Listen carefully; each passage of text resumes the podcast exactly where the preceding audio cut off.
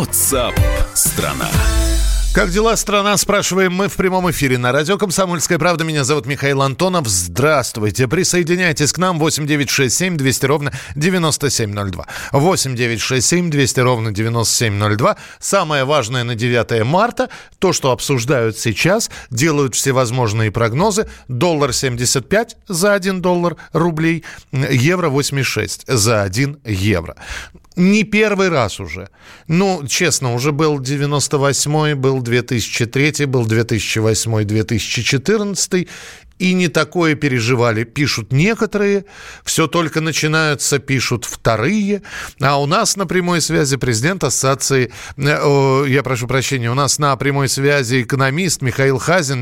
Михаил Леонидович, здравствуйте. Здравствуйте. Э, Михаил Леонидович, предположений сейчас много. Э, смотрят на цену по нефти. Бренд, э, марка бренд снизилась до 36 долларов за баррель.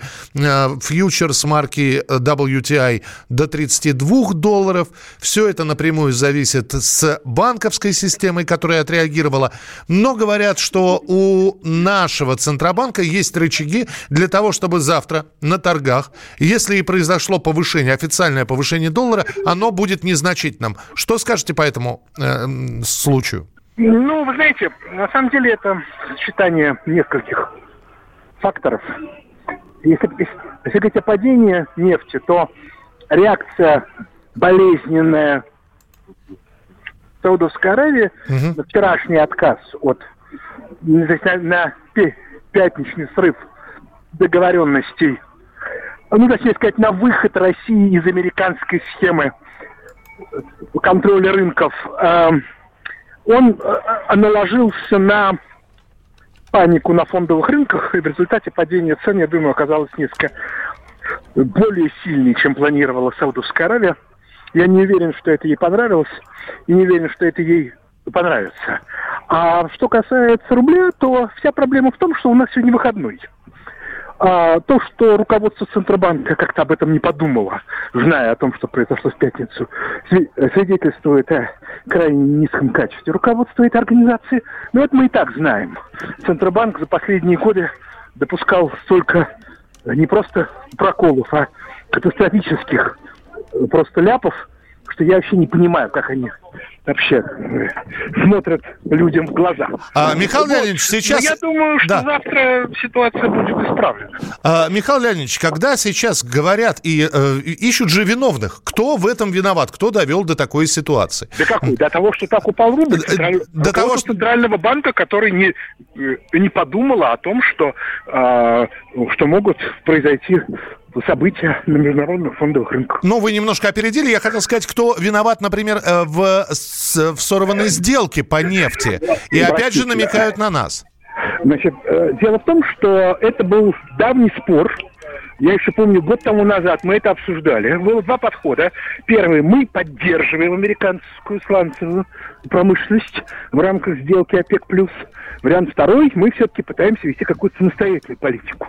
Ну, поскольку в послании которое произнес президент России в январе месяце, было четко сказано, что мы теперь страна независимая, то, то довольно естественно, что мы переходим на независимую политику, в том числе и, и, и как бы в отношениях к нефтяным рынкам и к нефтяным ценам.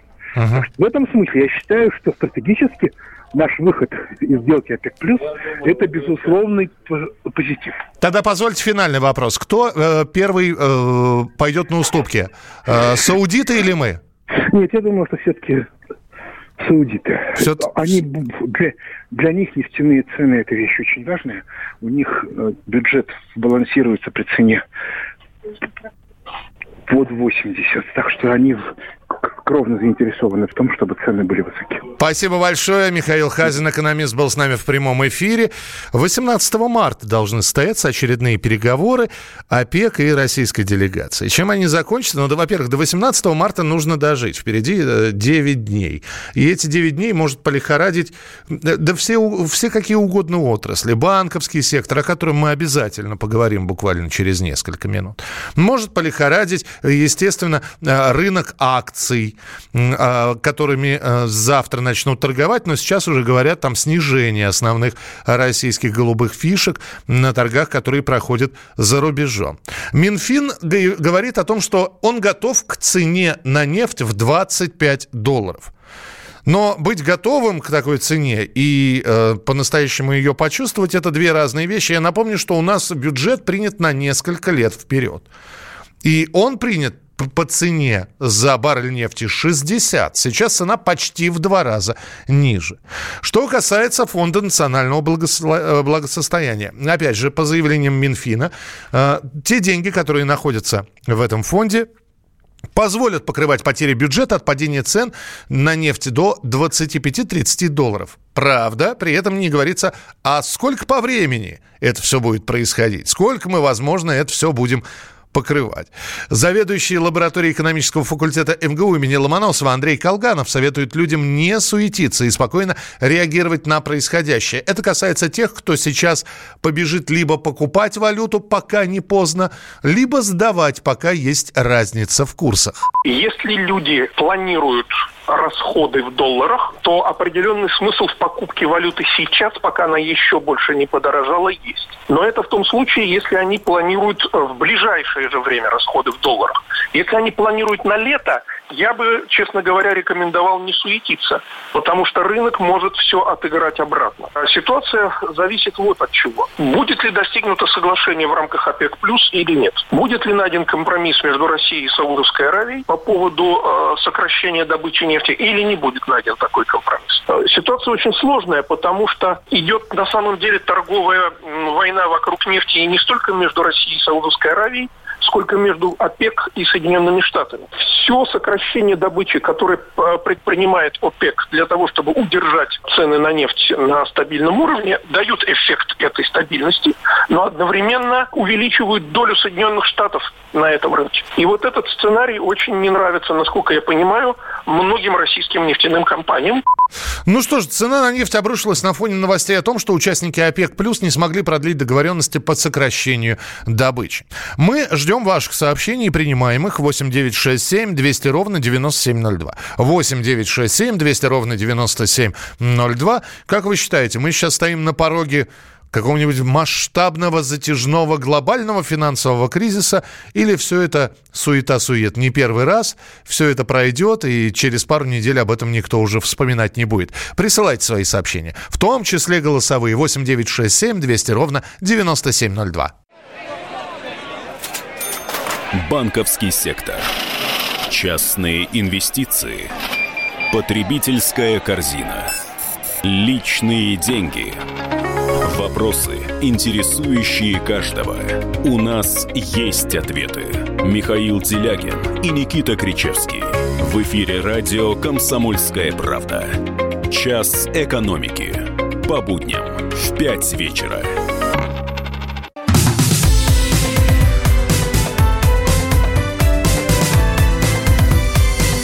WhatsApp страна.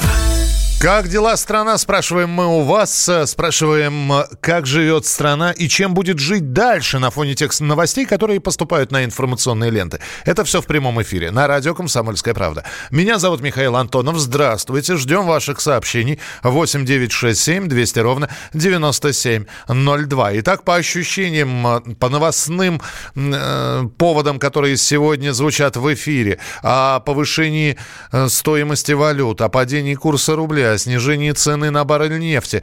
Ну что, стоим перед порогом глобального финансового кризиса. Как вы чувствуете, да или нет? Или все это суета на самом деле? 8 9 6 7 200 ровно 9702. 8 9 6 7 200 ровно 9702. А на прямой связи с нами президент Ассоциации российских банков Горигин Тсунян. Горигин Ашотович, здравствуйте. Добрый день. Горигин Ашотович, я сейчас да. буду э, вспоминать 2014 год, когда э, история с кризисом тоже была, и очень здорово банки отреагировали, в частности, российские банки, которые повысили проценты по рублевым вкладам на фоне этого кризиса.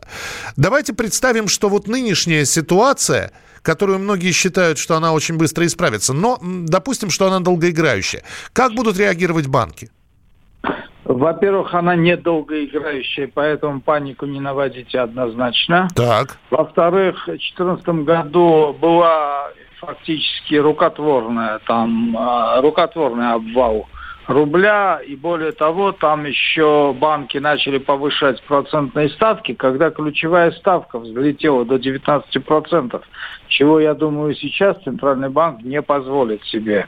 Э, так что там центральные э, коммерческие банки не самостоятельно проводили какую-то политику, а они отреагировали на взвинчивание ключевой ставки, Э, под 19 э, ключевая была, и тогда банки некоторые до 22 даже доводили свои ставки по привлечению. Я думаю, что сейчас ничего подобного вы не увидите, хотя какое-то, может быть, повышение со стороны банков для привлечения э, средств рублевых и будет, но никакого близкого сценария, похожего на 2014 год, быть не должно, потому что все, что сейчас происходит, может, я ошибаюсь, я не буду брать на себя слишком много, но это локальный, все-таки краткосрочный э, эффект от того, что ну, где-то, наверное, не договорились по нефти, не договорились в рамках ОПЕКа. Ну, значит, договоримся чуть попозже. И, э, конечно, надо все-таки э, задумываться над тем, чтобы наша страна не зависела от таких каких-то монофакторов, как нефть, Э, даже если где-то в чем-то не сумели договориться, а чтобы наша страна, наоборот, могла бы свою валюту всегда держать достаточно устойчивой в отношении других валют, чтобы другие страны на нас ориентировались, а не наоборот. А... Это, конечно, красивые слова, я понимаю, декларации. Вы понимаете, при нашем ресурсе э, реальном, который мы не используем из-за того, что экономическую политику не умеем проводить э, нашему масштабу, мы, получается, зависим от э, стоимости нефти, от всяческих там, от саудитов, от кого угодно, вместо того, чтобы они были бы зависимы от нас.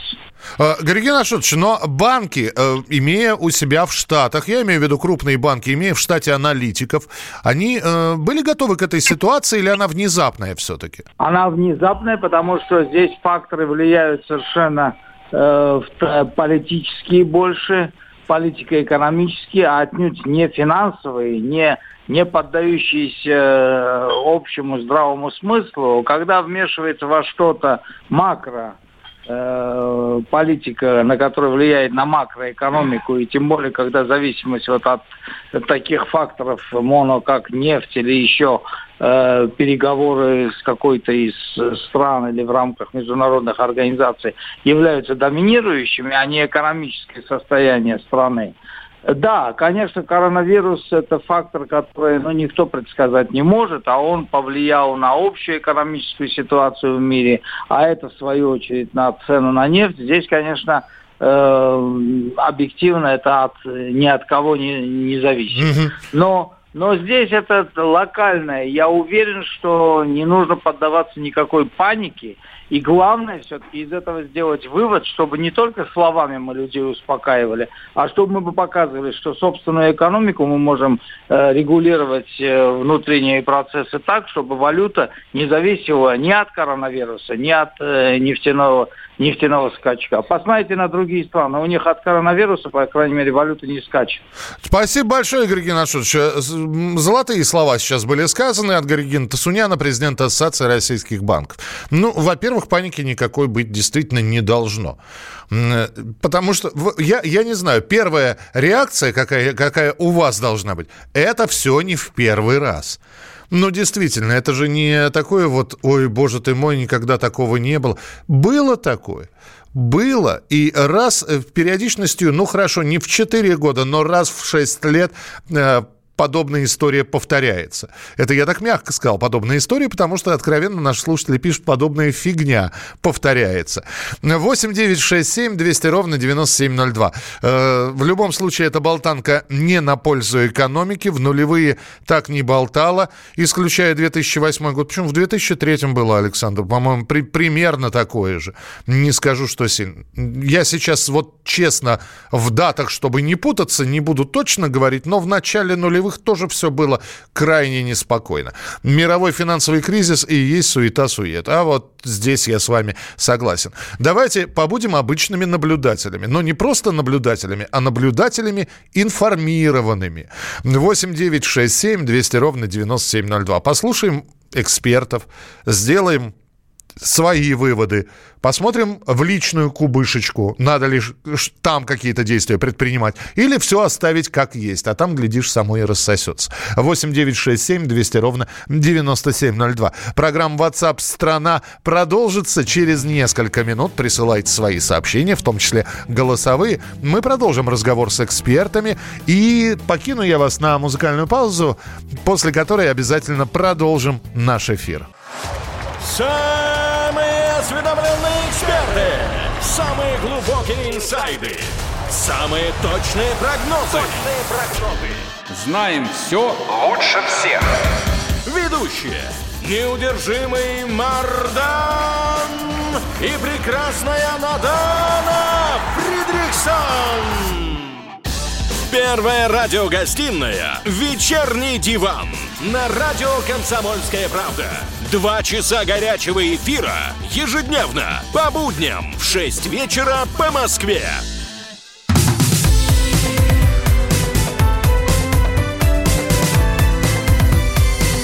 WhatsApp страна. Здравствуйте, друзья! Как дела, страна? Спрашиваем мы у вас, спрашиваем у экспертов. Кстати, если говорить про спортивные дела, ну, сегодня же выходной день, поэтому давайте я скажу, что футбол уже вовсю идет. В Ростове ЦСКА играет, идет первый тайм 0-0. Спартак с Краснодаром через два часа начнут встречу. И Зенит с Уфой сегодня в 7 часов вечера встречаются, так что можно отдохнуть от новостей про коронавирус, про экономику экономический кризис, который то ли наступит, то ли нет, и насладиться нашим отечественным футболом.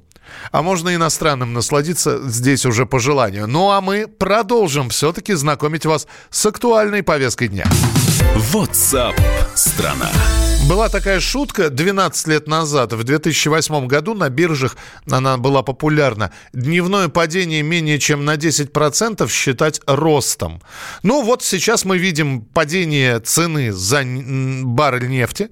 Еще на прошлой неделе около в пределах 50 долларов за баррель. Сейчас уже торгуется, знаете, на границе 30 долларов за баррель. Ну и все это привело к тому, что выросли курсы валют, упал рубль, и очень многие люди сейчас э, пожимают плечами, разводят руками, делают страшные глаза и спрашивают, а что дальше? Вот, а, а экономистам, всевозможным экспертам приходится объяснять, а что будет дальше? И не дай бог вам ошибиться, вам же припомнят потом экономисту Антону Шабанову, например. Антон, здравствуйте. День добрый. Но мы не будем ошибаться, мы просто скажем, какие перспективы все-таки намечаются. Что можно сказать с высокой долей вероятности и что может быть э, в перспективе как вот э, вариант развития событий?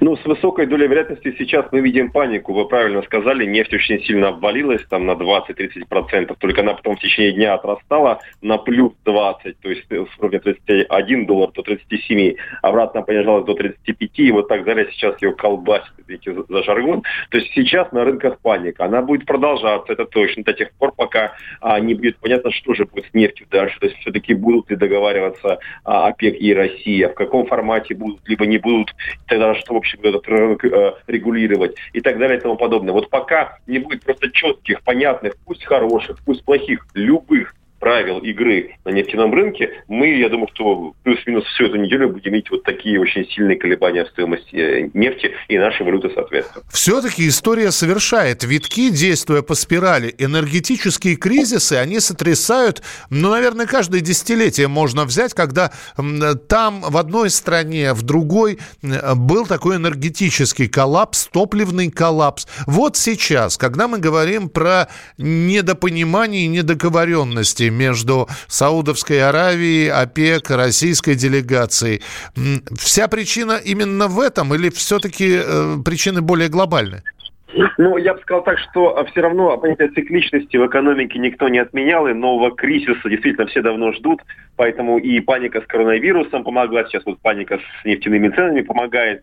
То есть все просто ждут, а, когда же, когда, и практически вот ну, любой повод, любой ветерок из-за плеча считают, что вот она причина кризиса, пора, побежали. Но, увы, пока что э, прямо вот такой на глобальный кризис это не похоже, поэтому просто ждем.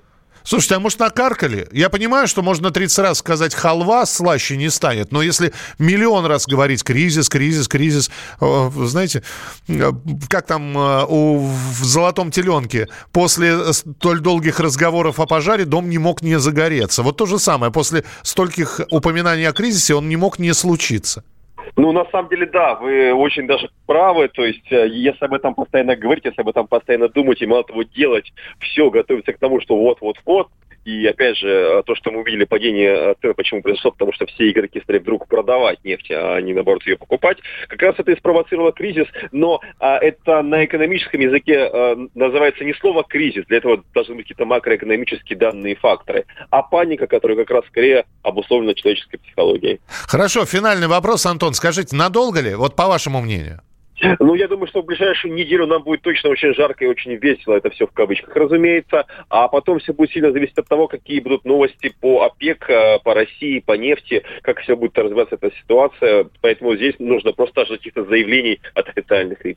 Спасибо большое. С нами на прямой связи был Антон Шабанов, экономист, руководитель блока инвестпродуктов «Открытие брокер». Эксперты, между тем, разделились во мнениях относительно последствий обвала нефтяного рынка, падения рубля. Например, Например, экономист, преподаватель Российской Академии Народного Хозяйства и Госслужбы при президенте Владислав Гинько уверен, что в ближайшее время, э, не сегодня, так завтра, не завтра, так послезавтра доллар начнет ползти вниз. Безусловно, речь идет о кратковременном движении вверх э, курса доллара-евро. Э, мы оказываемся в ситуации, когда, безусловно, это 100% гарантируется коррекция по этому курсу. То есть курс доллара-евро, который будет завтра, он не удерживается держится даже в ближайшие несколько недель. То есть он явно скорректируется вниз. Насколько э, произойдет коррекция, э, об этом можно дискутировать. Но на самом деле это, это не играет принципиального значения с точки зрения того, что э, то, что мы сейчас наблюдаем, это временный всплеск, временная динамика рынка, которая, а, безусловно, не может быть постоянной. Мы на самом деле видим, что в дорогой нефти заинтересованы в большей степени Соединенные Штаты, Саудовская Аравия, чем Россия.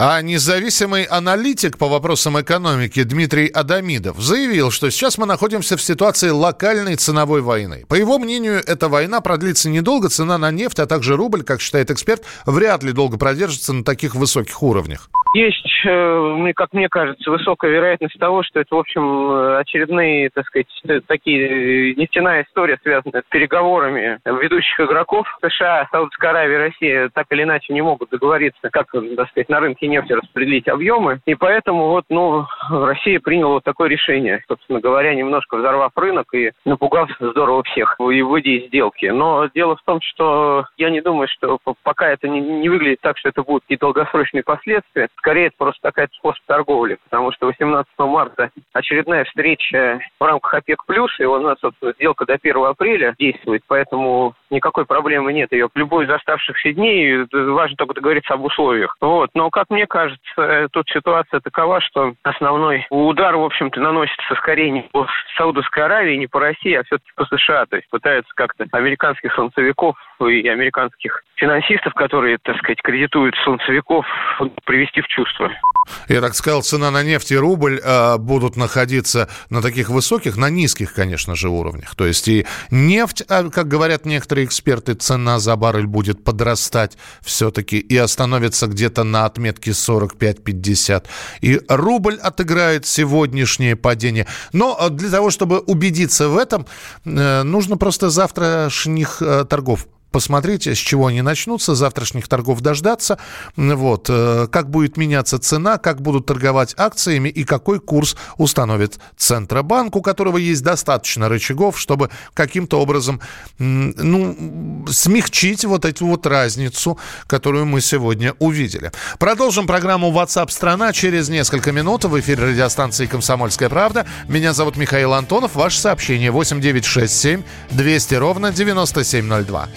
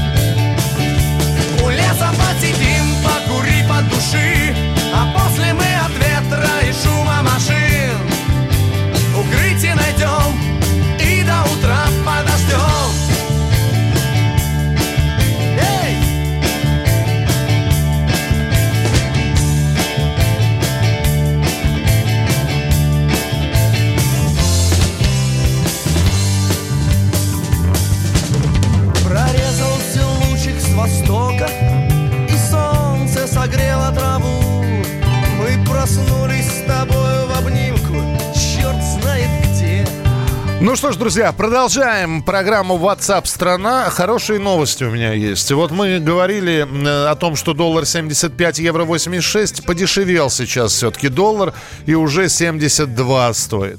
Может быть, не так все страшно показалось как э, мы первый раз это приняли. Вот, а у страха глаза велики. Следим за развитием событий. Обязательно вам об этом будем рассказывать в программе WhatsApp страна. Как дела, страна? 8 9 6 7 200 ровно 9702. Через минуту продолжение далеко не уходите. Я придумал такой сюжетный ход. Давайте я скажу некую чудовищную вещь. Это будет неудивительно. Скопление мигрантов – это не прогрессивная тема, не техническая, а стереотипная. Среди впечатлений моей юности через запятую идут трипы кислотные, наркотические, и благодать в церкви на праздник Троицы. Олег, а вас случайно в Лондоне не завербовали там на какую-то знаете- лондонскую разведку? Программа «Кашин-Голованов. Отдельная тема». По будням в 9 вечера по Москве.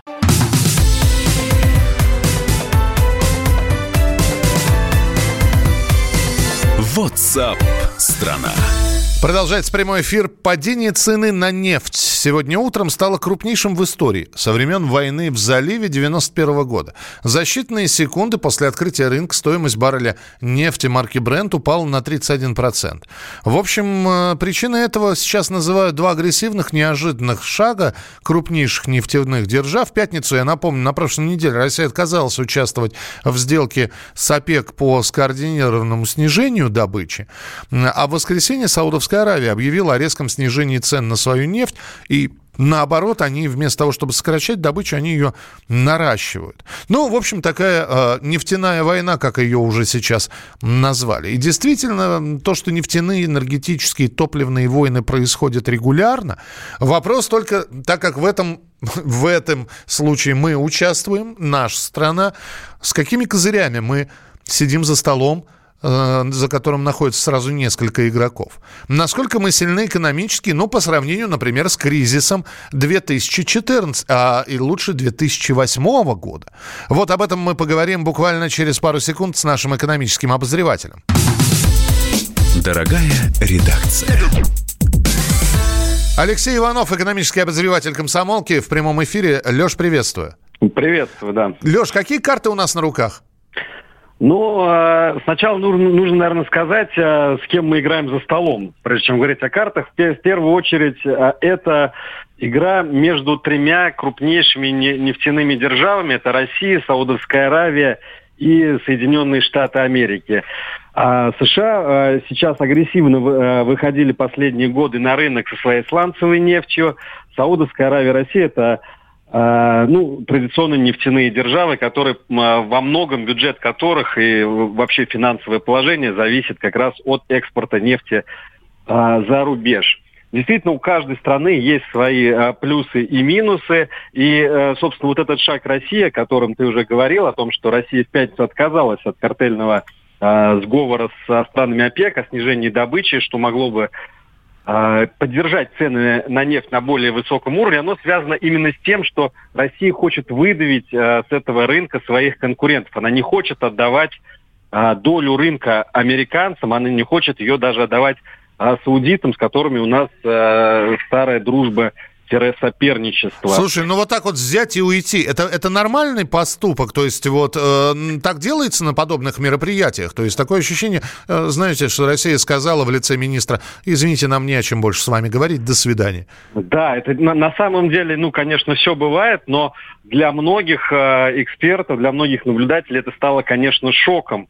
Это был очень такой э, смелый, я бы сказал, рискованный шаг, но, наверное, по-другому э, не выигрываются войны и по-другому э, без риска нельзя э, стать победителем. Э, слушай, Леш, прости, пожалуйста, вот мы сейчас несколько раз слово «война» повторили, я просто обязан спросить, а мы действительно воюем, даже вот на, на этом рынке? К нам же приезжал король Саудовской Аравии, с Путиным встречался. Мы же прямо вот Вась-Вась, как шерочка да, с машерочкой. Дружба дружбой, на табачок врозь. Э, поэтому, э, ну, конечно, это не в прямом смысле война. Это можно назвать по-другому. Можно назвать битвой, можно назвать соперничеством. Некое перетягивание каната передел пирога. Ну, в общем, все остается в любом случае понятно, что это какое-то соперничество между главными державами. Поэтому мы будем, э, наверное, идти до конца. И многие вот уже на Западе называют это войной на истощение. То есть это война не тех, кто сильнее, у кого сильнее а, армия, например, или сильнее а, больше денег прямо сейчас. Это победителем в этой войне станет тот, кто сможет дольше выстоять в Но... условиях к, снижения цен на нефть. Хорошо. Добыча э, у нас идет, мы нефтяная страна. И все-таки я возвращаюсь к первому вопросу. У кого все-таки сильнее расклад вот за этим столом переговоров? У американцев, саудитов или у нас? Смотрите, а, но э, все будет, конечно, еще меняться, но на, на данный момент ситуация выглядит так.